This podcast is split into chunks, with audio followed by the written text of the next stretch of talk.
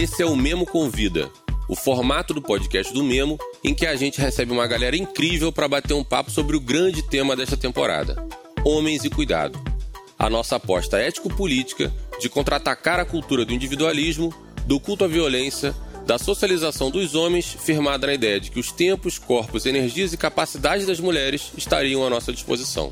Hoje, eu, Pedro de Figueiredo, estarei à frente dessa conversa e para debutar o formato, a conversa do episódio será sobre o cuidado como eixo transversal, onde o cuidado fica no centro da conversa. Na minha cabeça, não tem ninguém melhor para fazer a estreia do mesmo Convida do que a sócia e cofundadora da Finkiev e Fink Olga, organizações que são referência para o nosso trabalho do Memo, mãe de dois moleques show, Nana Lima. Que alegria ter você aqui, minha querida. Obrigada, Pedro. Muito obrigada, gente, pelo convite. E assim, parabéns, porque esse tema é urgente de ser debatido, principalmente com os homens também. Nana, gente, para quem não sabe, eu não conheço de hoje, né? Nana eu já conheço de alguns outros carnavais aí. Já, já visitamos o Brasil profundo, fazendo trabalhos entre com, com Memo e Eva. Lembro muito de uma coisa que me marcou muito, assim, que eu sou grato até hoje a gente no aeroporto esperando um voo. Nana abriu o computador, me mostrou a planilha financeira da Finkiev, porque eu estava cheio de dificuldade de administração, maluquice. Então, ali eu vi que a parceria, de fato, não se, não se resume só às coisas de trabalho, né, de forma prática e objetiva, mas que também podia contar com ela e com a Maíra para questões outras, né? Então, tenho muito orgulho de, de chamar a Nana e a Maíra também de amigas, né? De camaradas de caminhada. Isso me deixa muito honrado. Obrigado, Nana. Valeu mesmo. Obrigada, Pedro. E a gente também tem muito, muito orgulho, tanto dessa parceria que já teve vários formatos, né? Empresas, fora de empresas, para trabalhar equidade de gênero, intersecções, e do todo o trajeto de vocês também, porque não é fácil, a gente sabe é, o vespeiro é, é, muito forte quando a gente fala com os homens e traz os homens e masculinidades no plural. É uma treta mesmo. Então, parabéns aí vocês também por todo esse tempo tá segurando essa arrebentação, assim, que não é fácil. É disso. Obrigado, obrigado aí. E, gente, a Nana é isso, minha amiga, parceira, mas é, não, é, não é por isso que eu chamei ela, não. É porque elas mandam muito bem mesmo, é isso. O trabalho delas, né, com a Fink Olga e Fink Eva, já foi premiado com o selo de Direitos Humanos da Prefeitura de São Paulo, foi bicampeã do Prêmio Webs da ONU Mulheres, foi finalista do Prêmio Caboré em 2021, que é o principal prêmio do mercado de comunicação, e ela, como liderança da Fink Olga e Fink Eva, foi uma das principais responsáveis por aprofundar o debate de cuidado, né? Que a Think Olga e Think Eva tem feito desde 2020. Ali no auge da pandemia, começou com esse trabalho de trazer no laboratório de inovação da Yoga esse tema para ser abordado, né? Como ela e o time sempre nos lembram, o cuidado é aquela tarefa de manutenção da vida que é fundamental para a nossa sociedade. E eu adoro essa definição. E que ainda é pouco valorizada e realizada de forma gratuita ou mal remunerada. Então, Nana, para começar do básico, para começar do início, o que, que fez vocês apostarem no cuidado como tema de pesquisa e por que vocês consideram tão importante a gente falar sobre isso para a promoção da equidade de gênero? Então, Pedro, foi assim, né? Na, no ano de 2020, ali no início, pré-pandemia, pré-distanciamento social, o coronavírus, né? Aqui no Brasil, chegando e tomando tudo no Brasil, a gente tinha todo um planejamento da ONG de trabalho daquele ano, né? Da Fink Olga, e era muito pautado no presencial, debater outros temas. A gente também trabalhou sempre muito assédio, violência contra a mulher, então a gente estava com todo esse esquema do ano. Daí corta a cena, distanciamento social, todo mundo trancado em casa, aquele final de março lá. E a gente vendo cada vez mais também a cobertura da imprensa, a gente falando de, dos números de desemprego, tudo que estava acontecendo, quem tinha o privilégio de não, de não sair de casa, né, também, tipo, é, é, também isso ficou muito marcado, essa desigualdade social no Brasil. Mas a gente começou a ver o peso que o cuidado tinha para a gente continuar na manutenção da vida ali, assim, né? Trabalhando dentro das nossas casas, é, você tem, não tendo a sua rede de apoio, seja ela qual for, pode ser uma escola, pode ser uma família, os avós, os amigos, os vizinhos. A gente viu, né, caiu essa bigorna na sociedade da nossa interdependência, que a gente fala, a gente não, né, se a gente, a gente sempre fala que se você é um adulto hoje, é, é porque alguém dedicou muitas e muitas horas ao cuidado, ao cuidar de você para você estar aqui. Então a gente viu uma urgência de falar desse tema, e esse é um tema que já tem, já vem sendo pesquisado na academia há décadas, né? A gente tem diversas, é, principalmente mulheres pensadoras, filósofas, acadêmicas que vão, já estão pesquisando esse tema há muito tempo. Mas a gente sentiu essa necessidade de disseminar essa ideia, porque ela ficou, como você falou assim, ela virou transversal a qualquer coisa que você pense. Né? Então a gente mudou, deu ali um cavalo de pau no, no nosso planejamento do ano na ONG e começou a trabalhar o Lab Think que é a nossa metodologia, né? Que depois a gente deixa os links para acessarem e tal. Mas a gente mudou para falar de economia do cuidado. A gente falou assim, não, não dá mais para falar de nenhum outro assunto que não seja o cuidado como um agravante da desigualdade de gênero, gênero e intersecções para a gente falar, né? É, isso ficou muito urgente, então a gente começou a trabalhar esse tema, a pesquisar, a também colocar ele em dados, números no Brasil, para a gente entender o quanto essas horas de trabalho invisível de mulheres e meninas, somadas isso, é, o quanto isso equivaleria ao nosso PIB, à economia, o quanto esse trabalho não remunerado é a base da nossa sociedade para viver, né? Tipo, para existir como a gente existe, a nossa economia para ela existir como existe. Então, tudo isso foi sendo motivação para a gente trabalhando ao Lab ao longo desses anos, né, esses dois anos mais intensos aí de pandemia. Não, muito bom. E eu já disse isso diversas vezes e, faço questão de repetir sempre que o trabalho que vocês fizeram foi uma das principais, se não a principal inspiração para a gente estar tá desenvolvendo esse de agora, né? No Memo, sobre homens e cuidado. Assim, acho que de fato vocês conseguiram sistematizar de uma forma muito didática, né? De uma forma muito objetiva e prática essas questões todas de cuidado, iniciando ali né, na pandemia, como você falou, com a economia do cuidado, né? Uhum. Que é isso. Uhum. Eu sei que vocês já explicaram a economia do cuidado de todas as formas possíveis, de trás para frente, de cima para baixo, de baixo para cima. Mas eu vou pedir, porque é isso, né? Eu entendo que vocês, no laboratório de inovação, essa metodologia que você falou, vocês começaram lá em 20, né? 2020, 2021, uhum. com a economia do cuidado. No ano passado, aproveitando ali as eleições, né, de 2022, com cuidado e política, trazendo essa visão meio da política institucional mesmo, né? E esse uhum. ano vocês vão seguir nessa do cuidado, é, falando mais da saúde emocional, né? Trazendo esse Exato. esgotamento das mulheres, assim. Então, é, acho que vale explicar um pouco desse laboratório de inovação de vocês. Né? É, uhum. E a diferença entre essas temáticas, explicando um pouco desses conceitos que vocês usam, né? É, da economia do cuidado, saúde emocional, cuidado e política. Como é que é uhum. é isso e a diferença entre essas temáticas e, o, e, o, e a explicação um pouco desses temas de forma uhum. específica, né? Então, o LAB, o que a gente chama de Laboratório de Economia do Cuidado, de 2020, ele tem um relatório que eu convido todo mundo a baixar, a olhar, porque ele tem todos esses números que a gente fala, né? E o que, que a gente viu, essa nossa pesquisa? A gente fez raspagem de dados, né? Fez muita pesquisa para entender que aqui no Brasil as mulheres dedicam 61 horas semanais ao trabalho de cuidado. E o que, que é esse trabalho? Porque a gente muitas vezes associa só a quem tem filho, né? Aquele cuidado de criar crianças e seres humanos, assim. Mas a gente está falando de a limpeza da casa, o cuidado com a casa, cuidado com idosos, cuidado com algum alguém, algum familiar, algum amigo que tem alguma deficiência. É, ou cuidado com as crianças, que a gente está falando de é, entreter, educar, prezar pela segurança, a higiene, a nutrição. Não é só comprar uma comida, né? Não é só fazer um supermercado. É a gente preparar o alimento, é fazer o planejamento daquela comida, garantir que vai ser nutricional. Então, assim, tudo isso é o trabalho do cuidado. E quando a gente olha isso, é, num, num, dia, numa rotina, independente da ajuda que você tem, seja ela contratada ou não, o que for, o peso que isso tem, a gente muitas vezes brinca, né? Que fala, ah, a jornada dupla, a jornada tripla, porque você sai do trabalho, daí você começa a trabalhar em casa, né? É, a gente fala, já é uma jornada contínua. Porque principalmente as mulheres não estão deixando de trabalhar em nenhum momento da vida delas. Porque ou elas estão trabalhando né, para casa, para afazeres domésticos, para cuidando das pessoas, e daí se elas também trabalham fora de casa, né, um, um trabalho formal e reconhecido, então continua, é uma jornada contínua. Então tudo isso a gente também viu, tem um relatório da Oxfam de, desse ano que fala que se as mulheres fossem remuneradas, as mulheres e meninas ao, no mundo inteiro que dedicam 12,5 bilhões de horas a esse trabalho, se elas fossem remuneradas, esse trabalho, isso, isso equivaleria a 10,8 trilhões de dólares.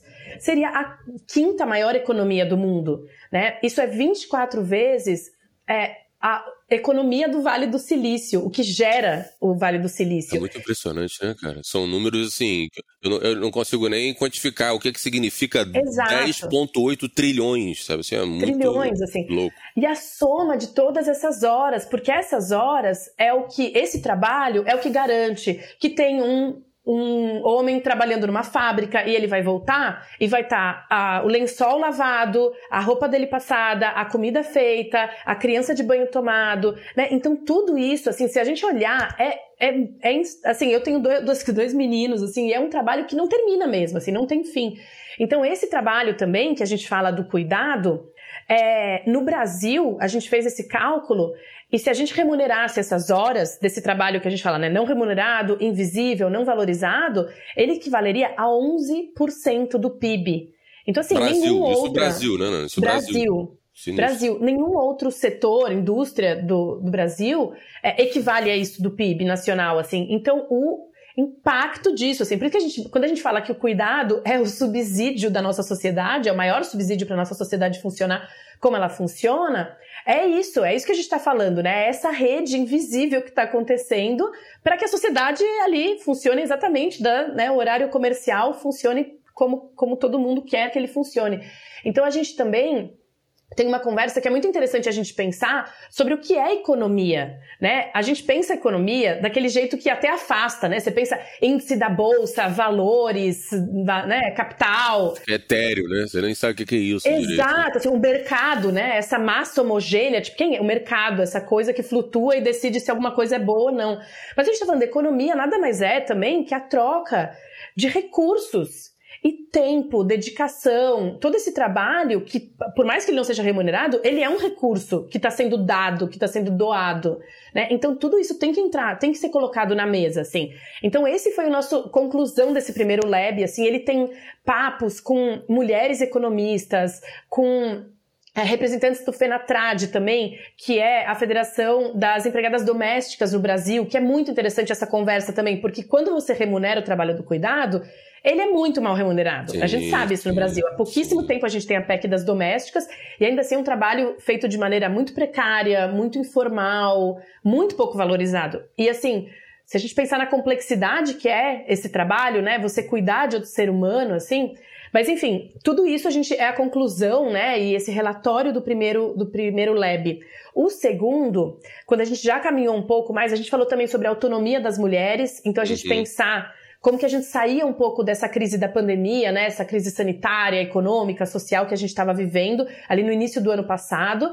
A gente também fez esse lab sobre a autonomia das mulheres, que teria, a gente está falando de autonomia de conhecimento, autonomia emocional e autonomia financeira. Porque é também a gente pensar nessa mulher como um ser humano que precisa não só, porque muitas vezes a gente pensa nas soluções e a gente pensa assim, ah, então é transferência de renda, ou ah, não, é curso de capacitação, ou não, daí a gente a questão da saúde mental. Mas se você trabalha só um desses aspectos, ele a gente acaba perdendo, a gente precisa olhar com a complexidade que é, né? Porque assim, se você tem uma transferência de renda, mas essa pessoa não tem acesso, ela não teve conhecimento, ela não teve transferência de conhecimento, de capacitação, ou ela não tem o seu próprio conhecimento valorizado, né? Porque muitas vezes a gente só pensa no conhecimento valorizado como algo formal, né? Que teve ser, ter estudado, ter um diploma, e não pensa em toda a complexidade e a formação que existe para alguém que consegue. Aí a gente pode estar falando de mulheres indígenas, de mulheres do campo, outros tipos de saberes que são tão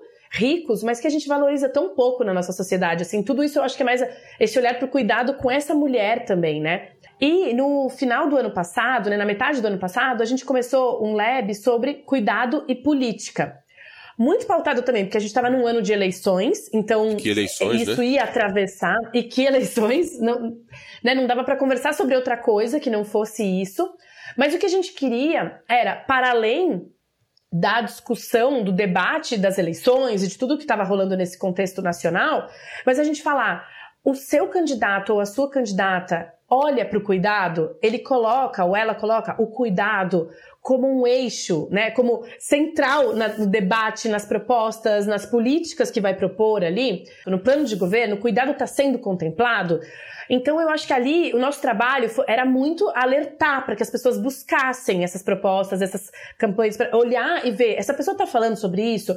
Como que essa pessoa fala? Como que isso está sendo colocado? Porque a gente também, a, a política institucional é uma das maneiras da gente repensar e redividir essa sobrecarga que recai, obviamente, sobre as mulheres, né? Do cuidado. A gente é nessa naturalização que a gente fez que só mulheres e meninas sabem cuidar ou que devem cuidar. Então, o cuidado, ele foi muito, o cuidado e política foi muito pautado nisso. E a gente se espelhou muito no que estava acontecendo no Chile, que eles estavam reescrevendo a Constituição e as constituintes, muitas das pessoas que estavam reescrevendo, eram mulheres comuns. Era a tia da perua, era uma mãe de, com dois filhos, sabe assim? Você tinha pessoas comuns reescrevendo a Constituição e pensando no cuidado, porque a gente tende a pensar em políticas públicas, às vezes até muito afastado do que as mulheres precisam. Então, assim, quando a gente fala de crise hídrica, você está falando de uma mulher que não vai ter água para cozinhar para os filhos. Você está falando de uma mulher que vai ter que caminhar 10 quilômetros para conseguir água longe da casa dela, né? Então, tudo isso é como que a gente traduz uma política pública porque as mulheres de fato precisam e que daí você também permite que todo mundo possa cuidar. Porque a gente está falando de creche pública, a gente está falando de praças, de áreas verdes, de segurança, né? Tudo isso a gente vê muito distante, mas a gente está falando de questões muito simples do dia a dia que tem um impacto enorme, né? Uma creche ficar aberta até mais tarde, para a pessoa que trabalha duas horas da, da casa dela poder buscar o filho, né, num horário viável, ou que o pai possa, né, ter políticas dentro e fora das empresas para que os pais possam participar também desse cuidado, né? Eu achei foda esse, essa parte do estudo do ano passado, porque eu acho que sai um pouco, que eu acho que é uma coisa do debate de masculinidade sempre muito difícil, né? É que a gente sair desse eixo individual de assim, Exato. você assumir também todas as responsabilidades enquanto indivíduo, achando que vai dar conta de resolver um problema social, né? Então, o debate de masculinidade fica muito centrado na figura do indivíduo, sabe? Uhum. Eu acho que com esse estudo de vocês, né, olhando para a política institucional, como que o plano de governo dessas pessoas que se candidataram pode ajudar e contribuir para a resolução desse problema de economia também, né?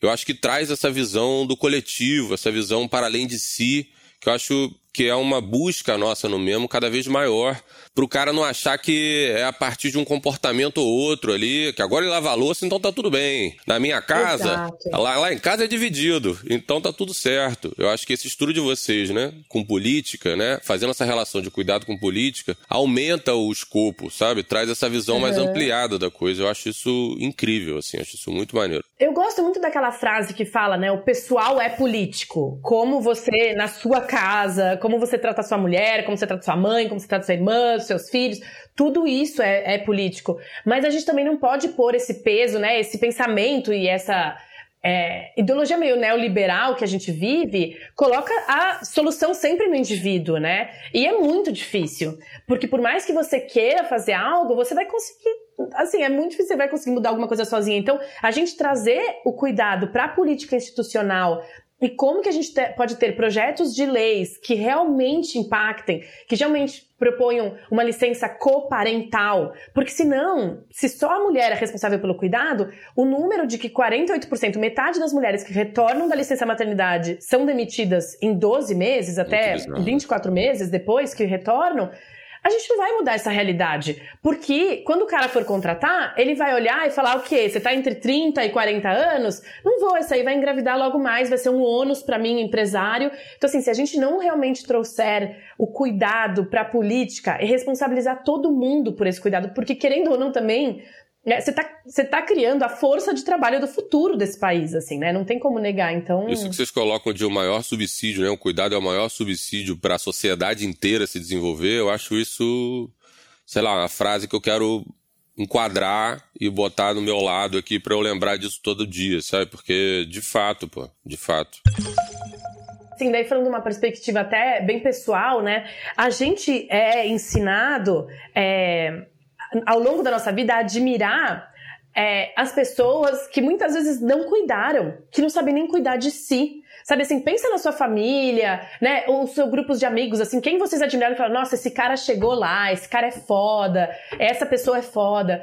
Você pensa nisso e são pessoas assim que é, não tiveram talvez que cuidar de outra pessoa, conseguiram passar a vida inteira. É, hoje em dia, eu olho para minha família e eu falo: caramba, as mulheres da minha família, meu, seguraram todos os forninhos sozinhas. Sabe assim? Elas faziam, elas trabalhavam fora de casa, elas trabalhavam dentro de casa, elas faziam de tudo pra gente ter tido uma infância, né? Pra gente ter tido. Você vê que esse essa é uma mudança de paradigma mesmo, de valor, a gente colocar o cuidado no centro da sociedade, assim. É a gente pensar que o que a gente precisa é, são coisas tão mais básicas e a gente está pensando em, explorar Marte. A gente está pensando, sabe, em inteligência artificial para fazer XYZ pela gente. E, gente, a gente precisa de educação básica, de comida nutritiva, a gente precisa de, sabe, olhar um para os outros. Eu acho que é, é um paradigma mesmo de mudança, assim. Isso mudou muita coisa para mim. Porque eu comecei a pensar que não adianta eu querer estar tá lá em certo lugar na carreira, a gente querer tá, ter tal pós, né, algum curso de pós, qualquer coisa assim, se o básico para todo mundo não está sendo colocado, né, como é, principal, assim, pra gente estar tá trabalhando na sociedade. Total, total. E essa onda de explorar Marte, de não sei o quê, geralmente é um homem branco, né? Exato. né? Sempre nessa, nessa perspectiva da conquista, da, de uma ambição descontrolada, né? Que de fato não tem essa preocupação assim com o outro. Tem uma coisa muito legal do, do relatório de vocês, né, da economia do cuidado de 2020-21 ali, que vocês trazem essa coisa do, do, cuidado como a possibilidade de uma relação de parceria, né? Eu acho isso tão bonito, Nana. Eu acho essa, essa parada mexeu tanto comigo porque eu acho que isso me trouxe uma perspectiva que eu não tinha muito do cuidado, sabe?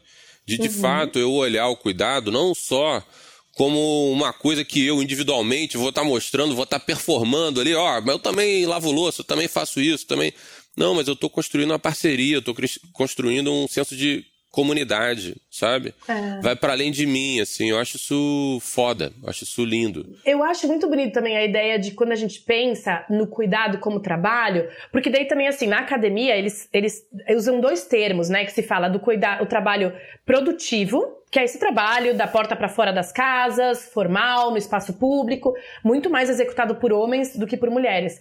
E o trabalho reprodutivo, que é esse trabalho que a gente falou, tá falando até agora de manutenção da vida, né? Para ela acontecer e ter essas pessoas para irem trabalhar fora de casa. Então, quando a gente olha a complexidade do trabalho reprodutivo, porque eu vejo, por exemplo, se eu um dia, sei lá, perdi um cliente, fiz um, algum trabalho, no meu trabalho CNPJ, né? Na pessoa jurídica, que não foi tão brilhante ou não bateu a meta, você levanta, outro dia você fica mal, mas assim, você levanta, você faz, você beleza, cliente se arranja outro, trabalho se arranja outro, episódio você grava outro. Agora, o trabalho de cuidado é muito mais complexo, porque ele tem o um afeto ali, não tem como você desvincular isso, né?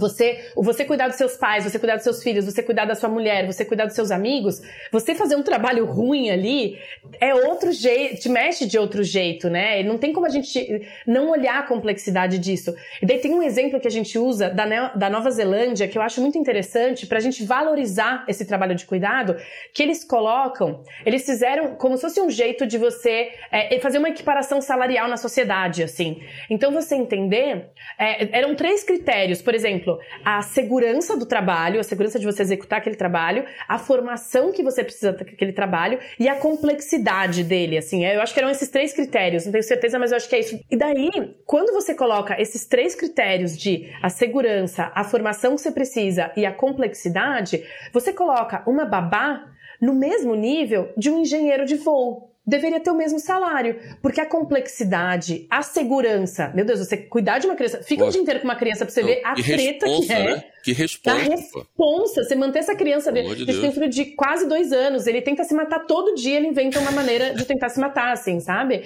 É, é engolir, é querer, querer pôr uma pedra na boca, é querer, sabe? É o tempo todo, assim.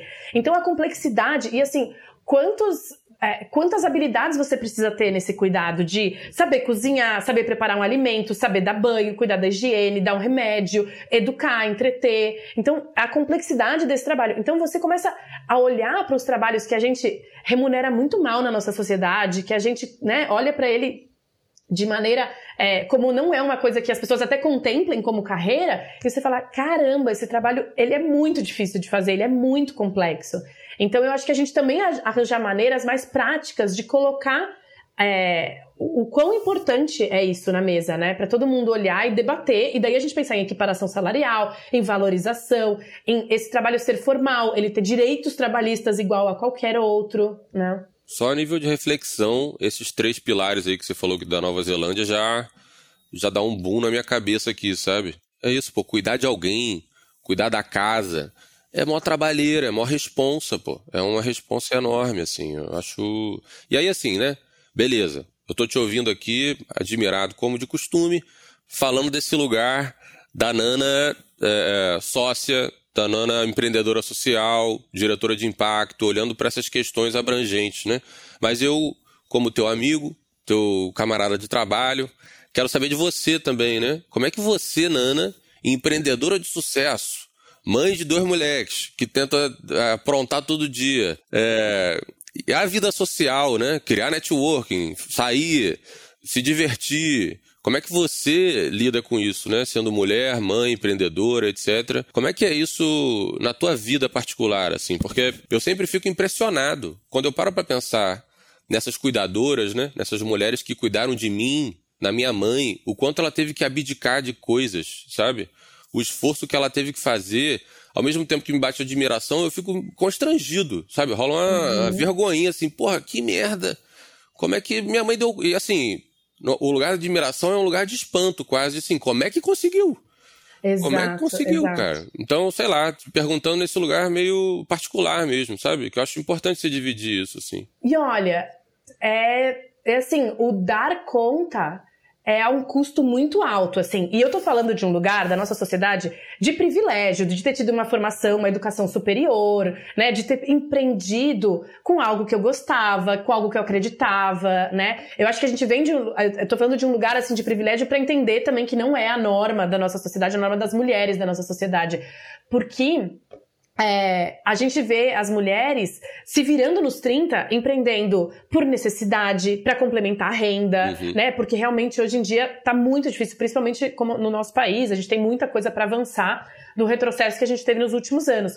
Mas eu acho que, assim, longe de romantizar, assim, é muito difícil. É muito difícil, sabe? É, você tá sempre com a sensação de estar tá devendo num lugar ou outro é, essa a vida social você gostaria de ter muito mais momentos de prazer, tanto que o novo Lab vem de um lugar também a, a decisão da gente falar, eu e a Maíra, né, da gente trazer é, o Lab vai se chamar Esgotadas e é sobre como os fatores estruturais abalam a saúde mental das mulheres.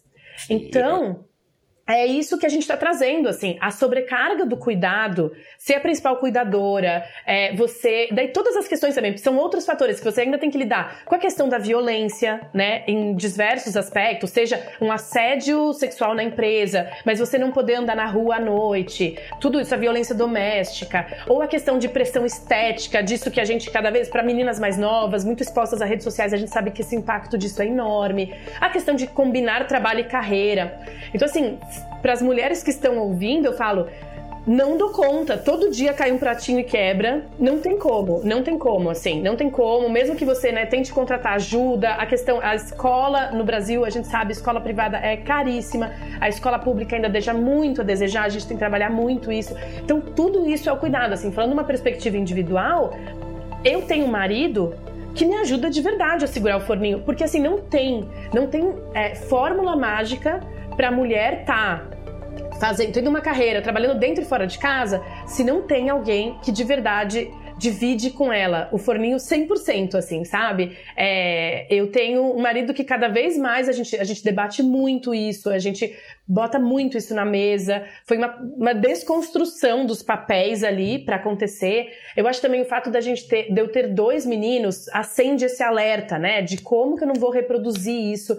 O exemplo, assim, porque eu posso falar para eles que eles têm que fazer isso, que eles têm que fazer aquilo. Eu falo para eles, né? É, você tem que cuidar do seu corpo, da sua higiene, por você. Assim, eu não tô falando se você vai casar com alguém, né? Com quem você vai sim, viver sua vida sim. ou com quantas pessoas você vai viver sua vida no futuro. Eu tô falando de você cuidar, saber cuidar de você e saber cuidar dos outros para você ser um adulto funcional, para você ser uma pessoa que funciona, que agrega para essa sociedade, né? E não você esperar que alguém chegue para cuidar de você, para cuidar da sua casa, para, né, colocar as, a, as coisas em ordem.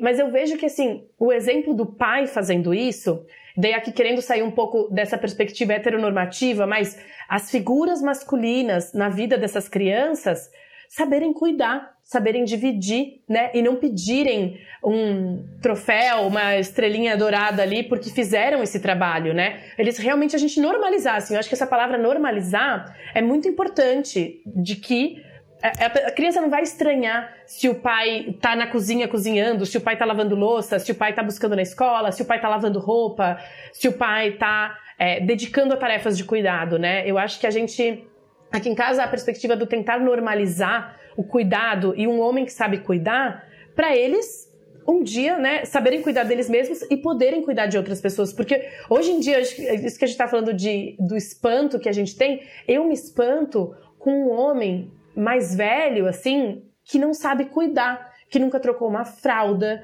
que nunca alimentou uma criança, que nunca preparou um alimento. É, não é, é, é, bizarro uma pessoa é, que chega aos 60, 70 anos e não sabe fazer isso, né? Eu acho que é muito louco, assim, a gente pensar o quanto é, a, a, pessoa conseguiu passar a vida inteira dela sem nunca precisar cuidar, muitas vezes dele mesmo, né? Total, total. É isso que a gente, no mesmo até zoa, né?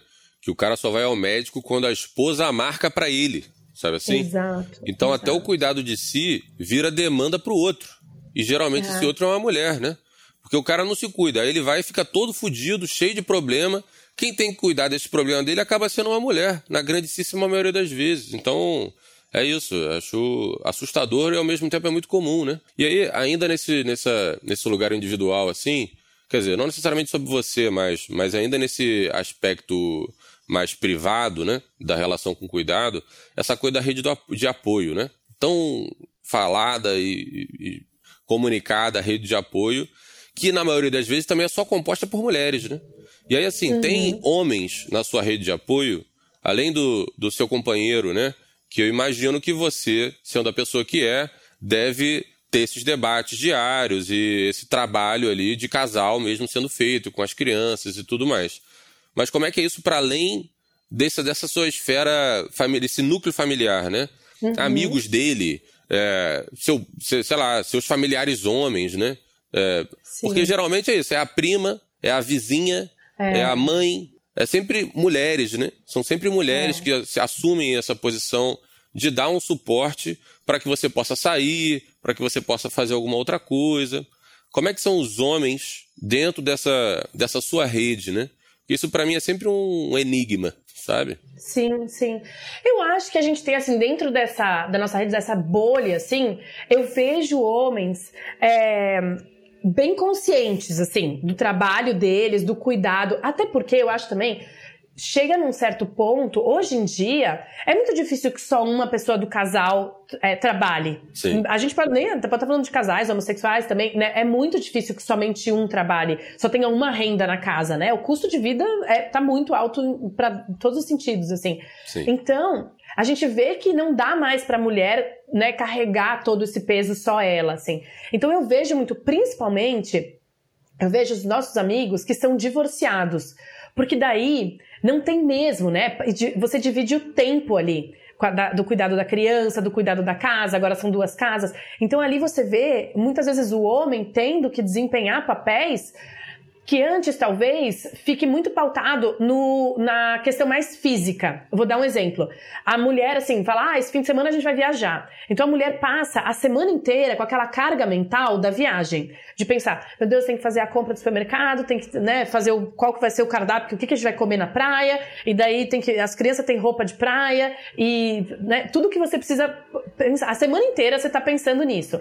O homem, ela organiza, vai no supermercado, faz as malas. O homem, o que, que ele faz? Ele desce as malas pro carro. Sabe assim? É aquele trabalho e dirige o carro até o, o destino. Então, esse trabalho, para mim, a carga mental, eu acho que ela é assim. É isso que a gente tem. A gente até publicou um dado na Think Olga, que eu vou falar, porque ele tem assim, que fala que 67% das mulheres brasileiras estão diagnosticadas, né? Ou estão sentindo sintomas de ansiedade. Enquanto a gente tem entre os homens só 33%. Hum. Por quê? Porque você está constantemente nesse lugar de alerta, de ter que ficar planejando e prevendo tudo, sabe? Eu acho que isso às vezes é mais cansativo do que você ir lá e ler para o seu filho antes de dormir. Mas quem lavou aquele lençol? Quem comprou o pijama? Quem preparou a janta? Quem pensou na janta? Quem comprou a janta? Sabe assim, todo esse trabalho de contínuo de planejamento que muitas vezes você não desconecta porque você está trabalhando no escritório, né? Você ainda está conectado, ai meu Deus, a escola está pedindo isso, a cartolina no domingo, né? Aquela piada do mãe tem que levar cartolina amanhã, domingo à noite, sabe? Então todo esse trabalho, então no meu círculo social eu vejo que os homens que mais acordaram para isso são os homens que não têm a mulher para passar essa carga mental. Porque não vai ter ninguém ali que magicamente vai baixar e né, trazer a lista do supermercado pronta. Você vai ter que pensar nessa lista, olhar, fazer essa lista e depois ir lá comprar ela e depois preparar o alimento. Então eu vejo que essa bigorna cai para quando a mulher, o papel da mulher, seja ela qual for, sai assim. E daí eu acho que ainda, né, se gera muito esse debate, mas eu acho que ele ainda precisa ser muito maior. Assim, eu penso, por exemplo, quando a gente estava na pandemia, trancado dentro de casa, trabalhando e pensando como que eu vou entreter 24 horas por dia uma criança de dois anos de idade, eu via muito mais os meus grupos, as mulheres no meu círculo social, trocando livrinho no WhatsApp, trocando brincadeira, sabe, fazendo, trocando ideias de como que a gente entretém as crianças do que os homens, sabe assim, eu vi os homens muito mais debatendo política, debatendo notícias. Então, às vezes, eu acho que assim, precisa trazer mais o tipo, soluciona aí. E isso vai precisar fazer quando, quando a mulher sai de cena. Daí o cara não tem para quem passar essa bola, né? Por isso que eu acho que eu vejo essa bo na bolha que eu vivo, né? Nesse tem esse debate, acontece muito, até porque as mulheres não estão mais podendo estar tá lá, em todos os sentidos, o custo da saúde mental dela, o custo do trabalho, de ter que buscar outra renda, mas também quando as mulheres saem de cena, né, os homens são obrigados, não tem para quem passar a bola, assim. Você falando desse número da, da, da ansiedade, né, ser muito mais diagnosticado nas mulheres, me vem uma dúvida também, se esse número não é influenciado pelos homens não irem buscar esse diagnóstico. Eu concordo também. A gente pensou o cara muito nem nisso. vai, o cara nem vai. Como é que ele vai ser diagnosticado? O cara tá Exato. tá cheio de problema, mas como ele acha que por ser homem, ele tem que ficar ali sendo fortão, o cara que aguenta o tranco, apesar dos pesares e não sei o quê, quando ele vai se dar conta da, do, do, do, do, tamanho, do, da profundidade do buraco que ele já tá, ele já tá num cenário terrível. Com certeza. Sabe? Então, que acaba é. virando sobrecarga para as mulheres também, né? Como a gente estava falando antes, assim. Exato. Porque você ter que lidar com um homem na sua casa depressivo, ansioso, isso sobrecarrega as mulheres. E daí Exato. você está falando de alguém que vai, tra vai tratar, vai lidar com essa saúde mental abalada. Fazendo o quê? batendo, usando a violência como válvula de escape, seja contra outros homens, seja contra os filhos, seja contra a própria mulher, bebendo ou consumindo drogas, né?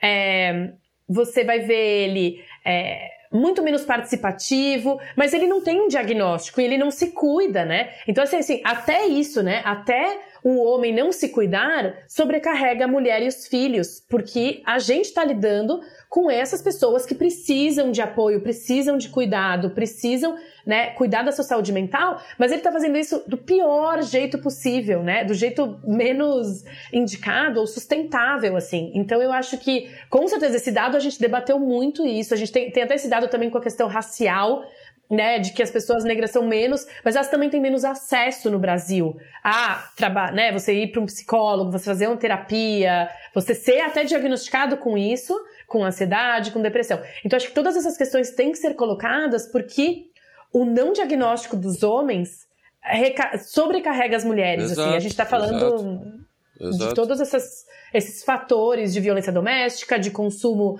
do, de álcool, de violência, é, que, enfim, né, a gente sabe os números. Ou até, assim, suicídio, abandono paterno. Porque a mulher, uma hora, ela vai olhar para falar assim: eu vou quebrar, eu não posso abandonar meus filhos. A mulher, ela vai buscar essa ajuda. O cara, ele abandona a família, ou ele se suicida, ou ele vai morrer numa briga de bar, né? É, é isso, o cara não sabe lidar, bem. né? Ele não tem o menor repertório para lidar com essas questões. E aí ele dá uma surtada real. Se mata, foge. Ele, ele não sabe. Ah, ah sabe? Ah, é, vem isso, exato. assim. E, e aí ele se fode fudendo com outras pessoas, né?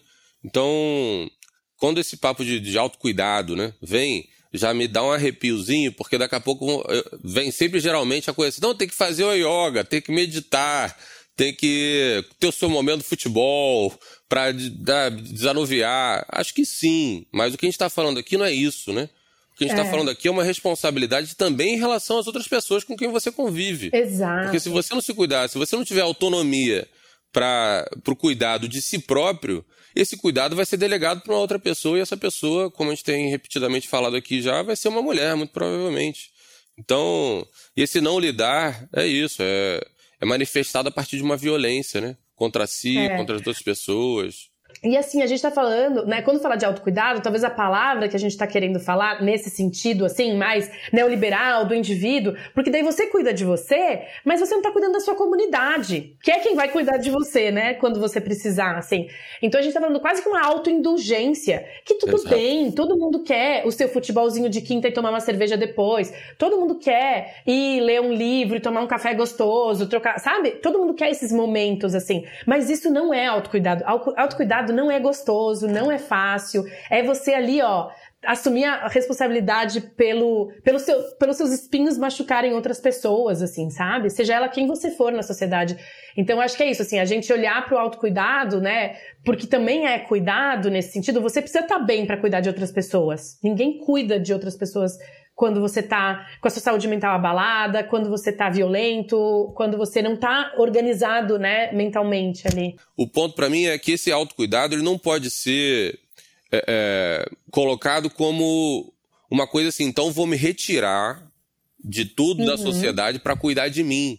Porque isso não é permitido para as mulheres, por exemplo, né? A gente tem esse privilégio de conseguir olhar para a gente e falar assim: não, preciso me cuidar, porque senão, esse discurso que você falou, eu vejo uhum. homens usando isso como argumento para ser babaca, no final das contas. Não, Sim. preciso me cuidar, porque só assim vou conseguir cuidar dos outros. Então eu vou para um retiro, fico uma semana, sei lá o que, meditando, fazendo sei lá o que, abraçando um monte de coisa, e foda-se o resto. Eu, eu, eu, eu posso. Não dá para fazer as coisas é, é, uma seguida da outra, né? E para mim o desafio é. é esse, que eu acho que eu aprendo muito com mulheres de uma maneira geral, assim, de como fazer essas coisas simultaneamente sabe? Cuidar de si, Sim. ter essa preocupação consigo, mas sem com que isso te desresponsabilize do cuidado do outro, né? Porque não tem como você isolar uma coisa da outra e aí assim, não, primeiro vou cuidar de mim para depois cuidar das outras pessoas, para depois me envolver Sim. com essa responsabilidade da comunidade, sabe?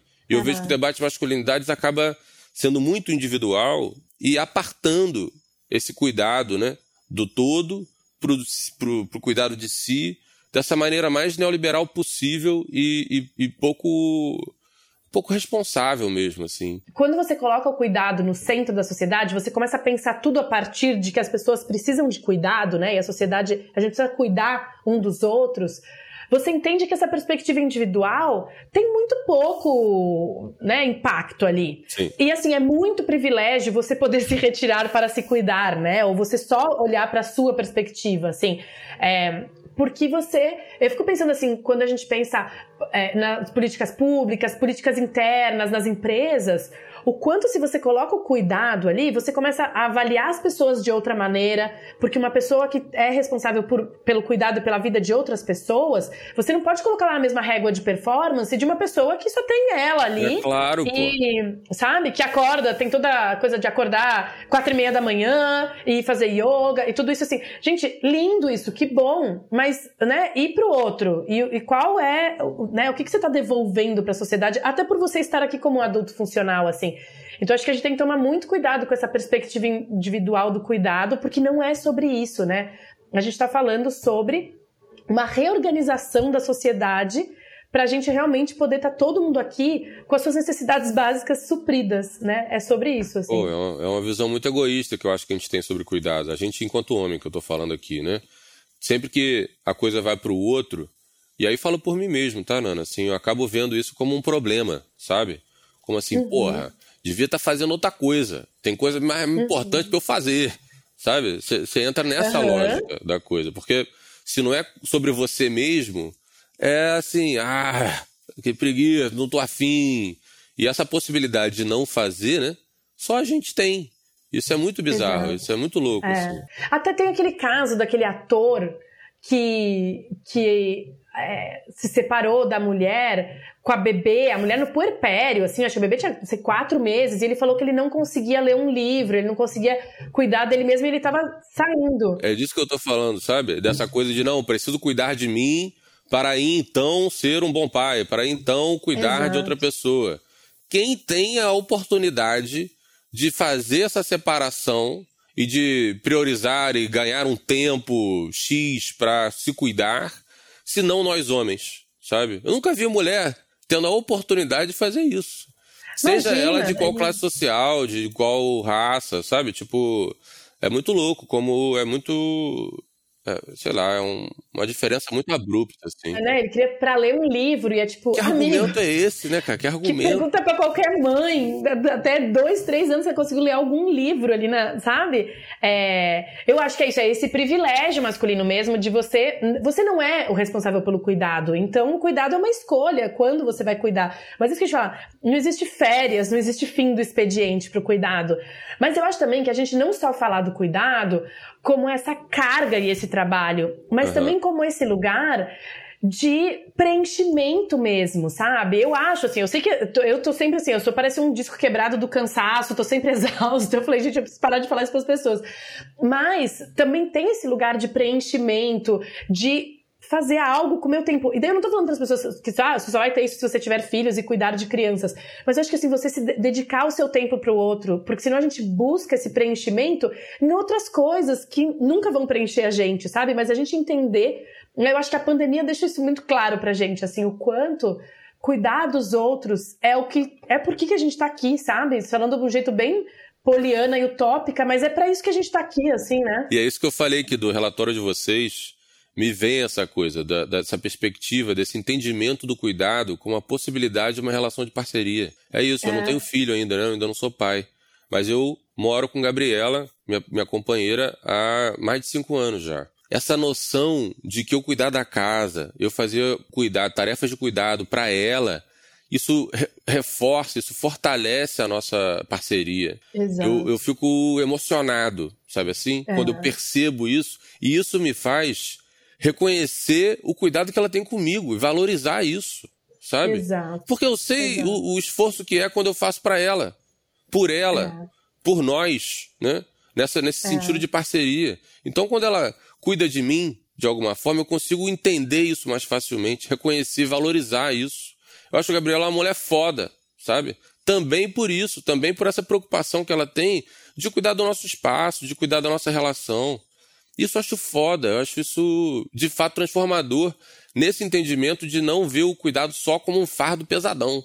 Porque uhum. é isso, longe de querer romantizar a coisa aqui. Eu sei que não é uhum. para romantizar, e porque não é romântico, uhum. né? As tarefas é. de cuidado necessariamente, mas é isso, pô. Você, você consegue identificar essa parceria sendo construída e isso eu acho lindo. E eu posso é. estar sendo muito boboca aqui, meio ingênuo, sei lá, de falar essas coisas, mas de verdade eu acho que isso para mim tem me ajudado, assim, a, uhum. a, a, a, ter um outro, um outro, uma outra relação com cuidado, sabe? É. E eu acho que essa é a primeira chavinha que a gente tem que mudar nas pessoas, no indivíduo, para isso impactar o entorno, para isso impactar a sociedade, para isso virar, o cuidado virar um valor para nossa sociedade, assim. Porque você começa a ver, quando você começa a cuidar, né, e você precisa cuidar, seja lá de quem for, de um parente, seja de uma criança, seja da sua própria casa, você começa a ver, caramba, como que eu tô remunerando a mulher que vem limpar? qual condições essa mulher trabalha, qual segurança social essa mulher tem, né? Pra gente sair desse lugar que você falou do roman da gente romantizar esse trabalho, mas assim, essa é a primeira chavinha pra gente valorizar isso em tudo. Daí como que isso vai impactar num projeto de lei que eu como cidadão vou apoiar ou não, vou votar, vou querer que esteja lá, né? Ou como que para o candidato a candidata que eu vou votar, para a empresa que eu vou trabalhar, para como, sabe, quem eu vou contratar. Eu acho que tudo isso é essa primeira chavinha mesmo de colocar o cuidado como um valor, para daí isso sabe? Impacta toda a sociedade, assim, realmente. Daí, daí a gente pode ir mais assim, cuidado com o planeta, cuidado com o nosso bairro, com a nossa rua, com nossos vizinhos, tudo isso, né? Começa aí mesmo. Foda, eu adorei. É, tem alguma coisa que a gente não perguntou que você acha que quer acrescentar? Olha, eu acho que não. Eu acho que a gente falou bastante desses aspectos do cuidado, do papel dos homens, de como a gente consegue trazer para os homens isso, né? É, o nosso trabalho esse de disseminar esse termo economia do cuidado é exatamente para isso. Assim, cada área, cada setor da sociedade, cada pessoa vai digerir isso do seu próprio jeito e a gente pensar, né, em sementinhas aí que estamos jogando e plantando consciência para o futuro, assim. Então, eu acho que a gente contemplou bastante e é isso. Eu queria convidar todo mundo, assim, que quer trazer mais dados, quer olhar mais a fundo, o laboratório é lab.finkeolga.com tem todos os nossos laboratórios lá, tem todos os relatórios, as redes sociais da Eve da Olga, a gente fala bastante sobre isso. Então, é isso, assim, também portas abertas para quem quiser trocar. Eu acho que esse podcast vai ser muito legal essa temporada, porque você vai ter diferentes perspectivas, diferentes pessoas aqui trazendo a sua visão, tanto pessoal quanto a sua visão de sociedade mesmo para o cuidado, né? É disso, é disso. Essa é a nossa aposta, né? Como a gente falou no início. Eu acho que não tem só uma maneira, né? A gente tem que fazer isso. Porque, assim, tem pessoas que nem vocês falaram. Ah, eu olhei o relatório, eu comecei a pensar, né? Conectar isso comigo mesmo e tal. E vi que realmente. Mas a gente também, nem todo mundo tá né, nesse estágio, ou tá até, muitas vezes, sendo impactado por esse tipo de debate ou conteúdo, assim. Então, acho que a gente tem que atacar por todas as frentes mesmo, assim. Tipo cigarro, sabe? Assim, é, é uma, tem que fazer várias coisas para as pessoas diminuírem, né, o número de fumantes, assim. Então acho que a gente tem que fazer isso, assim. Você tem que pautar a política pública mesmo, porque também não adianta, enquanto é, a gente naturalizar isso, a, o cuidado sendo feminino, sendo das mulheres, a gente acaba que Daí, assim, é a mulher que tem a licença maternidade, é a mulher que a carreira dela é impactada, é a mulher que, sabe? Então, tudo a gente precisa olhar e, e trazer os homens para essa questão, assim, para essa responsabilidade mesmo. Tem essa questão da comunicação, que é isso que a gente está fazendo, né? Trazendo esse debate, colocando isso, trazendo traduzindo esses conceitos, muitas vezes acadêmicos, para o grande público, para todo mundo conseguir entender e a gente pautar esse debate, colocar na imprensa. A gente precisa falar com as empresas também, né? A gente precisa. É, tem, um, tem um conceito que eles falam do degrau quebrado, que é as mulheres ali, mais ou menos na faixa entre é, 32 anos, 40, mulher que está num, numa carreira corporativa, está dentro de empresa, esse degrau quebrado é a mulher não consegue sair desse nível de gerente ali, sabe? Ela não consegue ir para um nível diretora, para C-level, para VP, para conselho. Daí você cruza isso com que fase da vida ela está, e essa provavelmente essa mulher tá, o cuidado atravessou a vida dela e ela não consegue se dedicar às duas coisas. E o homem é zero impacto. Ele é até melhor visto e melhor valorizado nas empresas depois de ser pai. Então a gente também, por isso que eu falo, tem que olhar todas as frentes e gerar essas mudanças, colocar o valor como cuidado em todas essas frentes.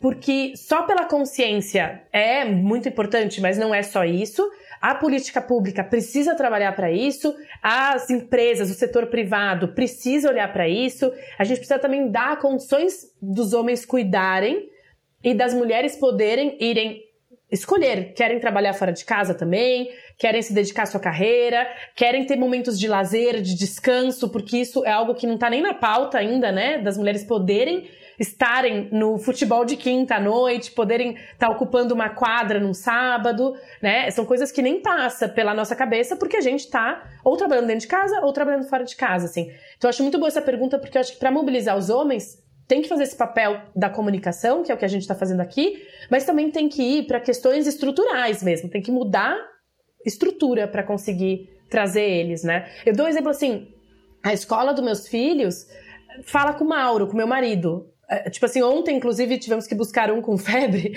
por causa virose, outono, e assim, ligaram para ele. Então eu acho que isso já é uma mudança, sabe? De paradigma mesmo. A gente já começa a entender o pai tá tão disponível quanto a mãe para cuidar dessa criança. Nana, muito obrigado, viu? Mais uma vez pela disponibilidade, pela generosidade de trocar com a gente, né? Por por estar tá encampando esse assunto, por ter inspirado a gente a fazer o mesmo, entendendo que o cuidado precisa de fato ser colocado no centro da conversa, precisa ser entendido como esse, esse eixo transversal que passa por tudo que a gente faz na vida, né? E no debate de masculinidades não é diferente. Então, obrigado. Obrigado. É, pelo convite e parabéns pelo tema, porque eu acho que vai render muito essa temporada aí. Para a gente terminar, queria chamar aqui Nana Lima para trazer uma dica cultural, né? Um livro, um filme, uma peça de teatro, alguma coisa que você, Nana, considere legal para dividir aqui com a galera que está ouvindo a gente, para se aprofundar um pouco mais, para, sei lá, se inspirar, para refletir, para continuar a elaboração e essa aproximação com cuidado, né? Você tem alguma, alguma diquinha? Então, eu trouxe aqui um livro que eu que foi lançado há pouquíssimo tempo, que é, acho que todo mundo conhece, né, a Bela Gil, que também é maravilhosa é, que fala assim: quem vai fazer essa comida? É um livro dela que fala sobre mulheres, trabalho doméstico e alimentação saudável.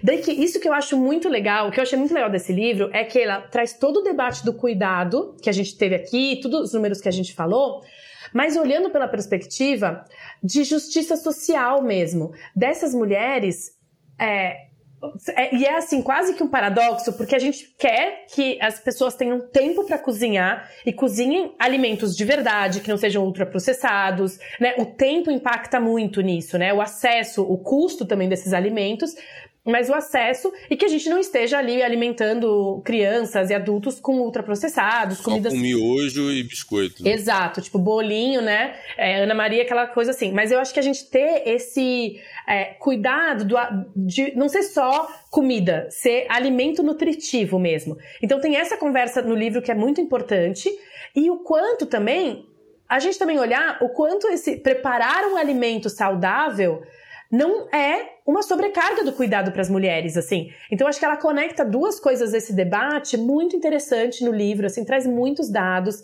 é, e de como no Brasil a gente tem tantas mulheres com tantos saberes na culinária, na gastronomia, né? A comida de panela que ela chama, né? Que é a comida nutritiva, a comida que de verdade é, tem o seu valor nutricional, mas o quanto também isso ficar só, só, só sobre as mulheres é uma sobrecarga e é a gente não dividir o cuidado, assim. Então, acho que esse livro, para quem quem quer olhar para o cuidado em outra perspectiva, dentro da comida, dentro do acesso, de justiça social mesmo, assim, e de saúde pública também, né? Porque quando essas pessoas vão adoecer, é, por questões, né, qualquer índice, a gente está falando de, pode ser é, como fala, colesterol, é, obesidade, tudo isso, a gente está falando de não ter acesso. E a questão do cuidado atravessa tudo isso, assim. Então, indicando esse livro para quem, quem quiser conversar mais, é Bela Gil, quem vai fazer essa comida. Acabou de lançar, eu super indico que é outra perspectiva para a gente olhar para o cuidado também. Pô, adorei e vou comprar para mim. Acho que confessando aqui para todo mundo, acho que a parte do alimento é meu ponto fraco no cuidado. E como isso é tão central, né? Nessa discussão toda de cuidado, né? O preparo do alimento, o planejamento das refeições, é, o fazer mesmo a comida, o servir, sei lá. Isso tem mexido muito comigo ultimamente. Acho que foi A melhor indicação que eu, Pedro, podia ter recebido. Adorei.